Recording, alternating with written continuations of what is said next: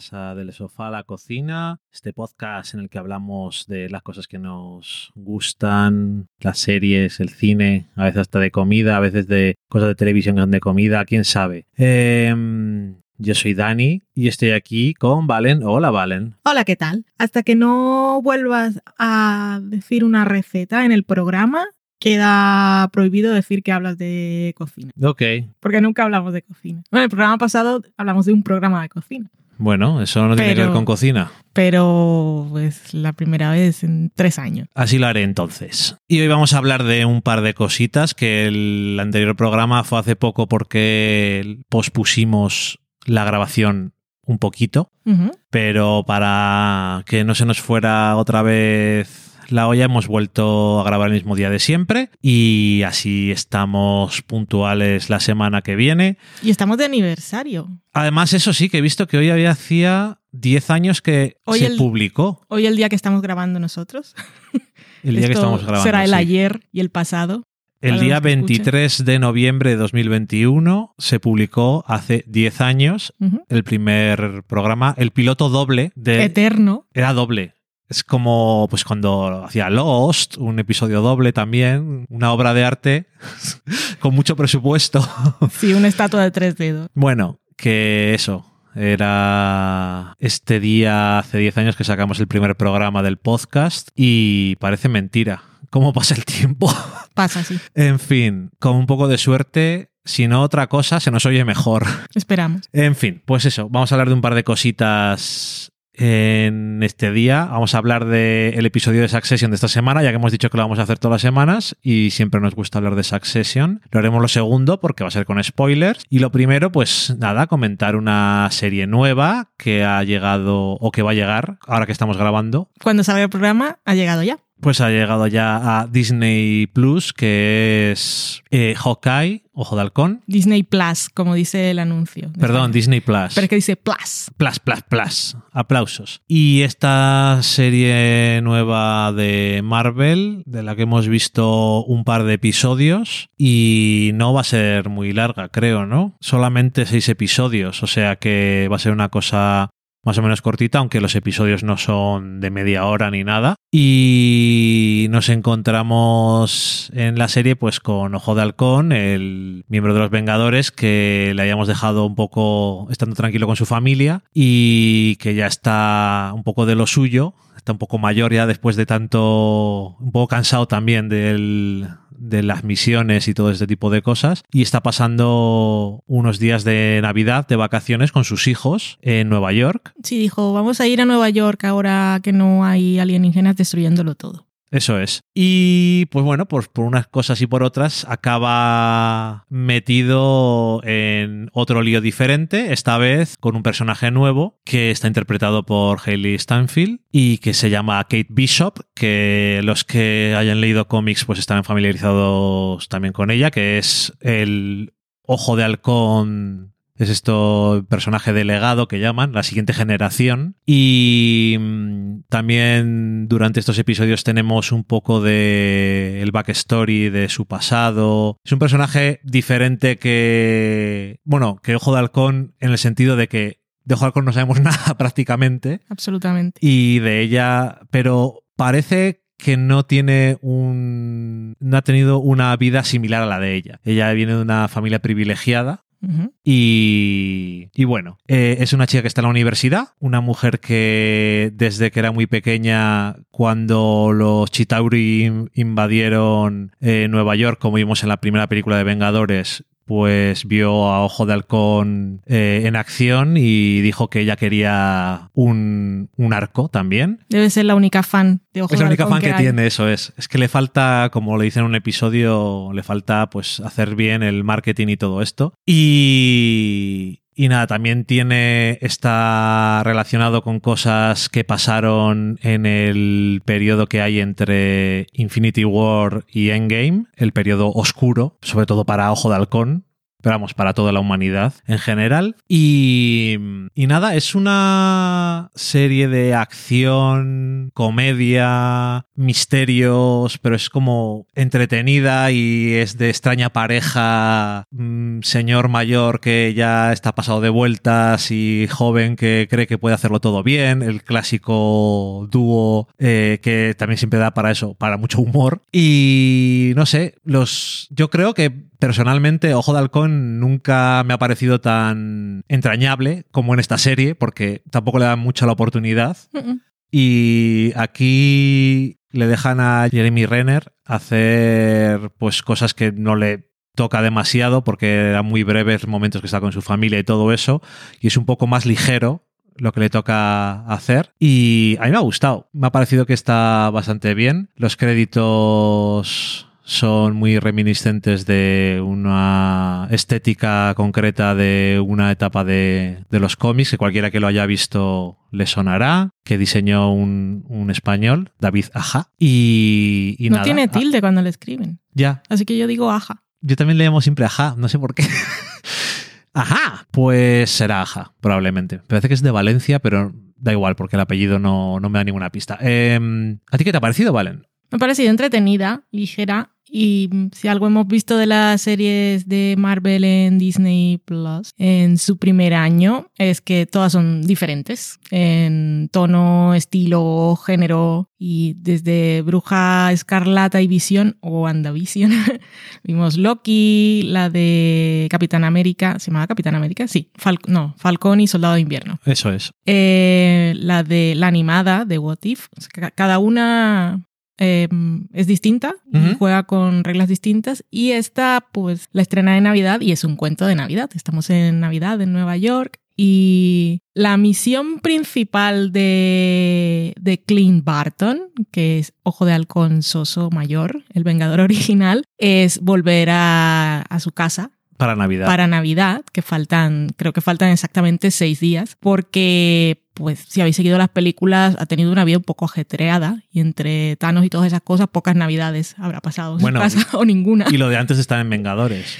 Así que mm, ahora tiene la oportunidad, pero pues tiene que quedarse unos días para resolver otras cosas y ahora lo acompañará a estas aventuras Kate Bishop. Y es que a mí Hailey Steinfeld me encanta y ella está muy bien, es un contrapunto perfecto porque él es un poco Sosaina, pero, pero bien, o sea, aquí en la serie lo podemos, como decías tú, lo podemos conocer un poco mejor porque en Vengadores todo era mucho más serio y siempre había muchos problemas y muchos traumas y muy taciturno y vegetariano y animalista. Ya, Pero eh, aquí los traumas le sigue teniendo, aquí los pero... tiene, pero tendrá oportunidad de hablar de ellos o de explorar de otra manera y pues la relación a los dos les vendrá bien eh, estar Sí. juntos, me imagino. Y tienen ellos, tienen, o sea, la dinámica entre los personajes está bien y funciona, pero la química entre los actores también. Entonces todo, todo juega a su favor. Además sale un perrete, que eso no puede ser malo, que perrete que le gusta la pizza, lo cual es más maravilloso aún. Cosas de Nueva York donde todos los animales comen pizza o lo que se encuentren. Y las ratas, sobre todo. Así que, bien, solo hemos visto dos, así que ni, ni idea de cómo va a acabar, pero en principio es eso, muy entretenida y ya con el espíritu navideño se acaba justo la semana de Navidad, se acaba el 22, creo. Creo que cae 22, pero bueno, el miércoles de antes justo de Navidad, así que mm, pues tenemos eso allí. Y a ver qué tal sale, sale Vera Farmiga también por allí,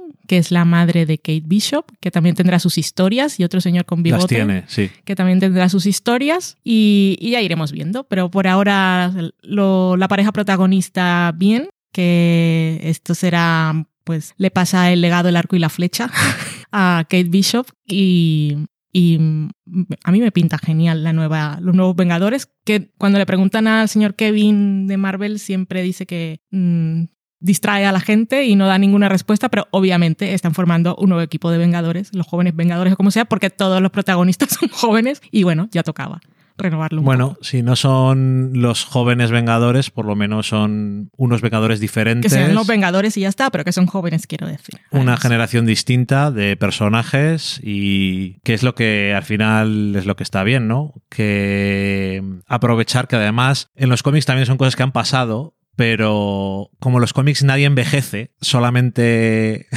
la gente que lo escribe o lo que lo lee puede tiene esa capacidad. En las series y películas en el universo cinematográfico de Marvel tienen que forzar avanzar las cosas y cambiar un poco todo porque los actores pues no están eternamente ni jóvenes ni con ganas de hacer lo mismo durante muchos años. Entonces hay que ir cambiando las cosas, entre comillas, forzadamente, lo cual está guay, porque así tenemos cosas nuevas, personajes diferentes, y como hay un montón en los cómics en los que inspirarse, está súper guay. Y además, eh, bueno, no sé hasta qué punto ni de qué edades, porque yo prescriptora de mm, qué cosas pueden ver los pequeños de la casa no lo sé, pero me parece que esta es la serie de mm, Marvel en Disney que puede ser más familiar. Ok. No sé a partir de qué edad, porque no tengo ni idea cómo funcionan estas cosas, pero sí creo que porque Loki podía ser un poco complicada, Brujas de la televisión al final era un super drama y What If era mm, un poco me perdía yo, o sea que no sé. Pero yo creo que esta sí que puede funcionar. Sí, soldado, para, para soldado más. de invierno y, Era aburrida. y halcón y y tenía era muy violenta. un poco o sea, violenta para y esta eso. yo creo que, que encaja más. Pero bueno, no lo sé. para niños súper pequeños vosotros. tampoco no, es súper porque, pequeños no. porque los más pequeños pero da igual porque al final si es que dicen a mi hijo le gusta Deathpool o Venom ¿cuántos años tiene? nueve Bueno, y digo pues, ¿qué le vamos a hacer? si es que no yo no tengo ni idea. harán pero lo que quieran. Me parece que tiene un espíritu familiar. Sí Y también eh, va de cosas de familia y, y creo que... Sí, al principio pensaba que estaba solamente él con sus hijos porque no habían conseguido a la actriz. Y hay un musical de Los Vengadores. Sí, por favor. Es En el primer buenísimo. episodio. Pensaba que estaba él con sus hijos y no con su mujer porque a la actriz no lo habían podido coger, pero ya vi que no era eso, que es Hmm. que realmente era una cosa que habían decidido en la trama. O sea que, bueno, ok. Eh, que igual es. Igual tiene sentido porque si hubiera estado la otra hubiera sido diferente. No sé. Bueno, el caso es que está bien. Y la otra que digo como si fuera cualquiera es Linda Cardellini, que siempre es amor, entonces ya está. Y además también la relación que tienen, que también la hemos visto poquísimo, está muy guay porque se entienden bien. Cuando hay lo que hay, se acabó. Claro, es que hay, hay actores y actrices que sabes que los puedes contratar y ya te venden un, pasado, un presente y un futuro solo con su presencia. Porque Linda Cardellini apareció minutos, pero cuando aparece en los primeros minutos ya no necesitas explicar nada del personaje, sino que todo, todo te lo vende. Te lo crees y te parece perfecto y entonces esta idea de familia, todo está bien. Sí, cuando salía en la de la- Los Vengadores, la de Ultron. No sé, pues Que yo, iban yo allí- Ultron y, en- y Endgame las confundo a veces. Bueno, la de Ultron iban a descansar a la casa de Clint un momento porque estaban en medio de la pelea y tenían que repensar lo que tenían que hacer y, y conocíamos a- al personaje de la mujer de, de Clint y luego pues eso, pero lo mismo. Poco, pero lo, lo suficiente porque lo que dices tú, no hace falta más. Mm. Y nada, pues eso, recomendación, eso curiosa, y una serie cortita que siempre está bien. Porque además yo creo que, aunque sabes que hay personajes por ahí que van a hacer otras cosas porque se les conoce de los cómics y todo eso, se nota que es una serie que tiene una trama como muy contenida y un poco menos espectacular y tal, sino como más de a pie. Entonces eh, da la sensación de que no puede complicarse demasiado y va a resolverse de forma satisfactoria. Así que guay. Y nada, dicho eso, pues pasamos a el comentario del episodio de esta semana de Succession, que es el episodio 6 de la tercera temporada. Así que si no lo habéis visto, nos vemos la semana que viene. Adiós. Qué seco ha quedado la despedida. Adiós. Bueno, pues no ven de aquí si no ves Succession. ¿Qué queréis que os cuente? Em, el episodio 6, que ¿cómo se titula? ¿Te acuerdas? What it takes. Y en este episodio, como decíamos la semana pasada, es otro de el episodio D. Y en este tenemos, por un lado, eh, la parte que es más el episodio D, que es la mm, conferencia de ideas políticas, el sitio donde se decide quién va a ser el próximo The candidato. room where it happens. Exactamente. Eh, y es todo tipo de candidatos políticos, gente de... Todo tipo, ¿no? Republicanos. Bueno, perdón, todo tipo dentro de los republicanos. Y es una, una reunión secreta por el futuro de la libertad. Sí, eso también. y están gente que pone el dinero, eh, Logan y toda la gente de... Afines. Eso, sí, afines. Bueno, eh, allí están pues prácticamente toda la familia, obviamente menos Ken, que es el, la abeja negra ahora mismo. Bueno, y probablemente lo sea eh, durante mucho tiempo. Y él es el que tiene la otra trama, que nos lleva a que empecemos a ver, si no habíamos visto ya muy claras, las grietas en todo el tema de su trama.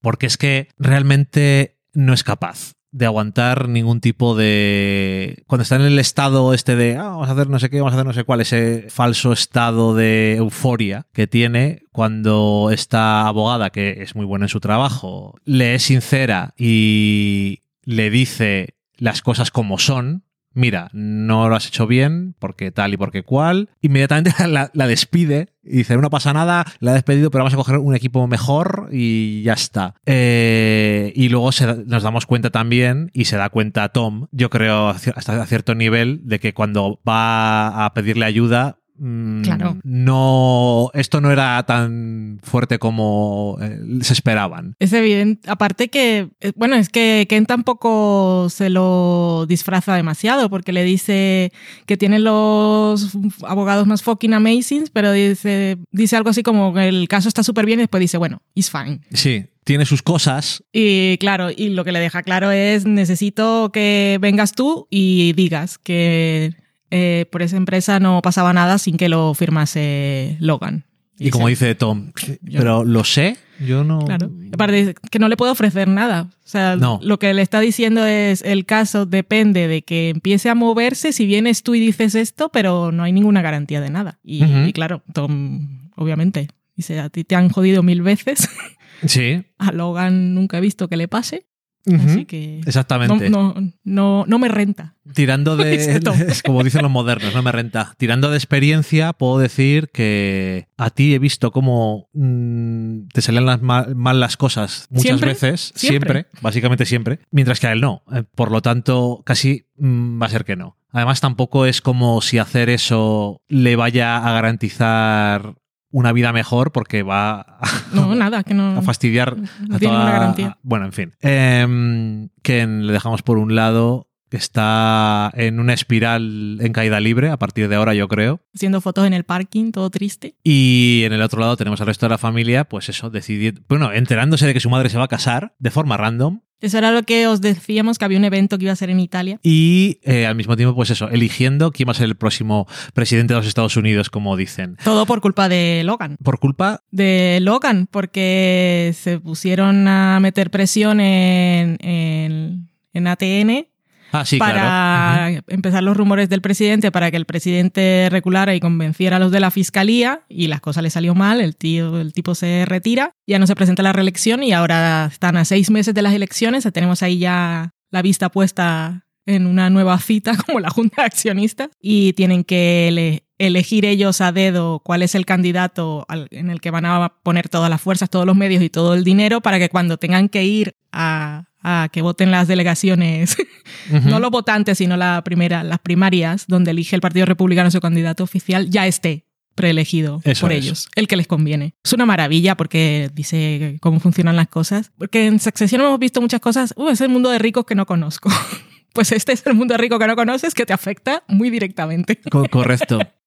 porque tiene en sus manos el destino de absolutamente todo. Eh, sí, la verdad es que sí. Y aparte de lo descorazonador que es todo, también tiene bastante gracia, la mayoría de las cosas. Tienes ahí a... Vamos a decir que realmente se mencionan a cuatro candidatos. Y uno de ellos es Connor. Uno de ellos es, es Connor, lo cual te dice cómo está el tema. Otro es el vicepresidente, que es una elección obvia, pero se lame mucho los labios. Y cuando lo ves no puedes dejar de verlo. Lo ha dicho el otro y es verdad. Que por cierto, el hombre este que representa toda la financiación y tal, eh, ha hecho tantas veces de creepy en HBO que el hombre está un poco encasillado. Pero les vale, es un, el clásico carácter actor que les saca de un roto y un descosido en la cadena, porque te vale para todo. Bueno, Em, mención especial ya que trae este señor de Willa escribiendo su, su obra de teatro en el móvil. Sí. Es maravilloso. Sí. Em, y bueno, eso, eh, uno de ellos es Connor, que no se toman en serio, pero sí se toman en serio hasta cierto punto porque no es él el que lo dice. A otra persona Son sus fans. tiene sus fans. Es una cosa que está ahí. Existen. Y no descartaría que, depende de lo que dure la serie, quién sabe lo que puede pasar con Connor. Bueno, em, él tiene las ideas muy claras, desde luego. Luego, por otro lado, eso, aparte Claras de... pero confusas. Sí, bueno.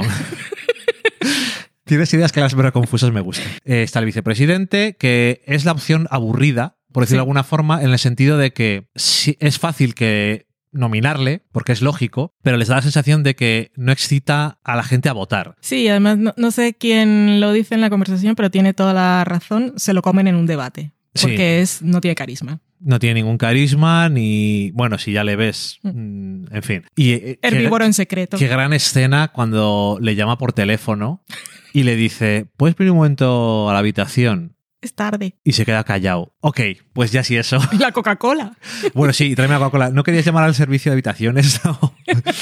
Em, los otros dos candidatos son uno que le dice así y primero se lo toma un poco así, pero luego lucha por él bastante. Es que es la opción más de centro llámalo X, de los sí. republicanos. Lo más cercano a un progresista que podría tener Schiff, que lo que quiere es pasarse a demócrata. Y no olvidemos que le ha dicho, y voy a Ya. quitar a tu padre de esto, y tú cuando seas la presidenta de Waystar, pues nos llevaremos bien. Y el otro es el candidato del miedo, del miedo para la gente que somos normales, quiero decir, de extrema derecha y que además te da miedo porque no es un patán, en el sentido de que le ves que sabe hablar, que sabe cuáles son las cosas que excitarían a la gente. Sabe apelar a las masas y, y habla tanto en código, pero tan claro. Sí, apelando a, a los miedos base de la gente que es muy fácil reconocer en Estados Unidos y que es muy fácil conectar con mucha gente del país, es más joven, quiero decir, le comparas con el vicepresidente y si no fuera por su ideología, pues dices, obviamente. Mm.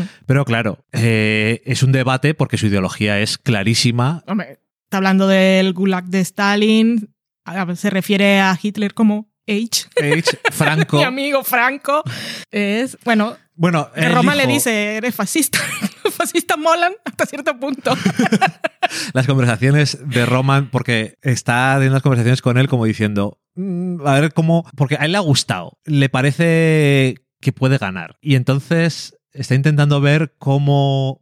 Haciéndole ciertas, que- haciendo ciertas preguntas, hay alguna forma de suavizarlas un poco a veces para ver si. Que hay un momento cuando están en el salón debajo que se juntan los tres. No sé si está Connor también, pero bueno, los tres candidatos. Sí, cuando están. Y ahí no es un debate, pero están los tres hablando y entonces se ve qué es lo que funciona. Sí. Y entonces ¿Qué es lo que excita a la Claro. gente? ¿Qué es lo que llama la atención? Y ese que grita y tiene a Logan ahí al lado y dice que, que es un icono, que, pero que su tiempo ya pasó y todas esas cosas. Que ve que no tiene ningún sí, problema en hablar claro. En Roman dice, eh, salta a la vista en televisión, llama la atención, o sea, tiene algo. Mm. Esa cosa que es elite, ese, que no se puede explicar, pero como decían aquí en el sur, tiene duende. Y, es que Roman de los de todos los hijos de Logan es el que tiene más visión de negocio. Visión más allá de su ideología y de todas esas cosas, tiene visión de negocio. Y entonces él ve a este hombre y dice, esto me va a dar más dinero. Y me va a servir para muchas y cosas. aparte tiene bastante visión a la hora de, eh, como ya lo vimos al final de la segunda temporada,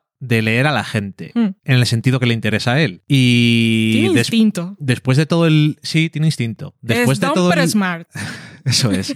Después de todo el lío aquel que tuvieron eh, cuando se fueron a, in- a intentar hacer el pitch para ver si se lo compraban y al final, cuando estaban todos contentos, Roman dice, yo creo que es bullshit. Mm. Creo que es mejor que no. Y su padre confía en ese sentido que tiene él, y aquí se ve otra vez, porque le gusta su elección, confía en el- la habilidad que tiene para leer a la gente. Pero la aprobación final se la da Kerry. Sí, bueno, es Esa que... mirada, esto que os habíamos estado diciendo en programas pasados, que había un personaje que iba a cobrar importancia, que estaba apareciendo, que no queríamos decir quién era, pues nosotros habíamos visto ya hasta aquí. Y es que es impresionante su ascenso. Y, el- Y como decías tú que habías, la habías visto en algún episodio de qué temporada? en la segunda temporada aparece. Está acreditada en dos, pero yo fui saltando y no lo vi, pero donde sí aparece que la ves, pero no habla, es en el episodio en el que están en el Congreso. Declarando y ella está en la habitación en el centro de operaciones, pero está por ahí de fondo o pasa un papel, pero no habla en ningún momento. Y después apareció directamente ya en esta tercera temporada y fuimos viendo momentos como cuando va en el avión, creo que es después de ir a ver a, a Josh, el personaje de Adrian, de Adrian Brody. Adrian, sí. Esto ya lo hemos conversado. Y... Esto ya lo hemos conversado. Y cuando van en el avión, eh, Logan está hablando con el presidente y le pasa ahí el teléfono y dice, ¿quieres oír a un presidente perdiendo los estribos? Y entonces le pasa el teléfono y ya se ríe. Se tienen cosillas ahí. Sí. Pero es que en este episodio ya es de opinar sin que nadie le pregunte nada, pero lo hace porque Logan lo permite, igual le ha dicho que puede hacerlo, o lo hizo la primera vez porque es ambiciosa y se sintió segura y como Logan no, o sea, Logan no, no le molesta, así como así la manda a comer mierda. Definitivamente Está tranquilamente. fucking. Definitivamente fucking. Tiene un par de, de momentos en el, uno en el pasillo con el vicepresidente, con lo de los rumores, Sí. y luego cuando están en, en la suite y dice que el nazi eh, le gusta la fanbase. Y después tienen ese cruce de miradas como que ella aprueba y entonces él dice, ok. Y entonces parece que es ella la que da la... Es muy raro, es una dinámica Ya. muy rara. Que Shiv empieza primero haciendo el pitch de que tenía que ir demócrata. Sí, se, Yo se había creo- ido al otro lado. No sé hasta qué punto, no sé si lo dice antes o después de haber hablado con el candidato este que le interesaba a ella, o es como diciendo, esta opción os parece tan mala, pues tengo una que es mejor. Eh, lo dice cuando está en la habitación con Tom, que Tom está hablando de sus cosas y del vino y ella está escuchando unas noticias. Y entonces, como siempre, está cada uno hablando de sus cosas. Sí. y entonces ella dice, creo que deberíamos ir demócrata. Bueno, pues está muy poco contenta con esta elección. Es que está muy mal. Vale, Logan, eh, Logan. Eh, Kendall está en su espiral, pero es que a Chief le están saliendo tan mal las apuestas. Es que es como lo decíamos la semana pasada, ¿Cuál va a ser su límite? el feo que le habían hecho. Esto es otro feo enorme. Es que esa foto es. Porque es, es la persona que ha trabajado en política. Tengamos en cuenta Sí. que ella trabajaba como asesora política de candidatos. Sí, en- y en este episodio Logan le pide la opinión en un momento y se lo dice, pero casi despectivamente. Cuando le pide la opinión es sobre Connor, Mm. me parece. O sea, directamente. Y es como una opción que realmente no creo que esté barajando. Pero al final, eh, una vez más, han pasado por encima de ella. Son de esas fotos que, que los persiguen toda la vida, como cuando salían las fotos de que luego al final tampoco pasa nada, pero salían las fotos de Donald Trump con el señor este, el pederasta, que salía en The Con Good Jeffrey. Epstein. Correcto, ese tipo de cosas. Y no sé, la verdad es que yo ya te ya le decía la semana pasada que, que yo la estoy viendo que cada vez. va- eh, pero no sé en qué va a acabar. Ya. Es lo que tengo dudas, porque tiene muchas opciones para explotar, sí. Y no sé cuál es la que coge. ¿Cuál va a porque ser- aparte, cuál- como está ¿Cuál va a ser la gota? Ya.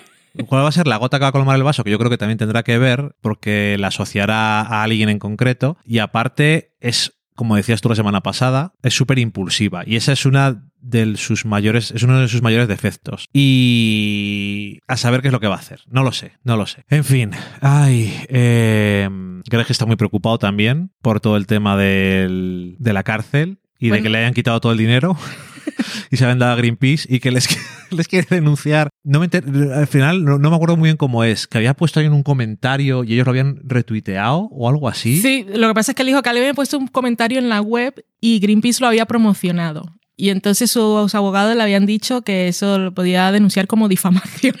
Bueno, Su caso es un poco débil. sí, un poquito sí. En fin. eh, Además, si Greenpeace puso un comentario sobre él, será porque él había dicho que los iba a denunciar, porque si no, Greenpeace, ¿de qué? no, pues igual que su abuelo había dicho directamente que les había dado todo el dinero de él. A saber. Porque el abuelo Grampa es lo peor también. En fin. Eh, ¿Alguna cosa más que se te ocurra que nos podamos dejar en el tintero? Pues, pues, pues, pues no me viene nada, no lo sé, creo que no. Próximo episodio, pues hay una fiesta. Ya El próximo tráiler episodio- Y, es- y ya está, es todo lo que podemos decir. ¿Cómo es? ¿Qué dices? ¿Qué es lo que podemos decir? Que hay una fiesta de Mm. cumpleaños. El próximo del episodio es. No dicen nada, absolutamente. Así que. Y sale Alexa- Alexander. Skarsgård. Y no va a ser la única vez que salga, me parece. Em, pues nada, que el próximo episodio está, es también bastante potente, en mi opinión. Y. Y es el último que hemos visto. Es el último que hemos visto. Ya por fin se me ha hecho. Digo, ¿por qué? ¡Ay, quiero más! Ya, ya ha llegado. En fin. Em, pues nada, nos despedimos con esto, ¿valen? Un programa, como siempre, resumidito. Y contento porque así nos da menos pereza grabar todas las semanas Hmm. y montar lo que es básicamente nosotros lo que más pereza nos da es lo de después Sí. montar el programa hablar no nos da pereza No. Así que cuando los hacemos un poquito más cortos pues yo creo que nos permitimos hacerlo más a menudo. Y nada, que oye, hemos hecho 10 años y seguimos contentos con lo de grabar el podcast, porque si no, no lo haríamos. Es correcto. O sea, lo dice Valen como diciendo, créeme que yo... créeme que yo no grabo por obligación nunca. Em, pues nada, que cuidaros mucho y nos escuchamos la semana que viene. Adiós. Adiós.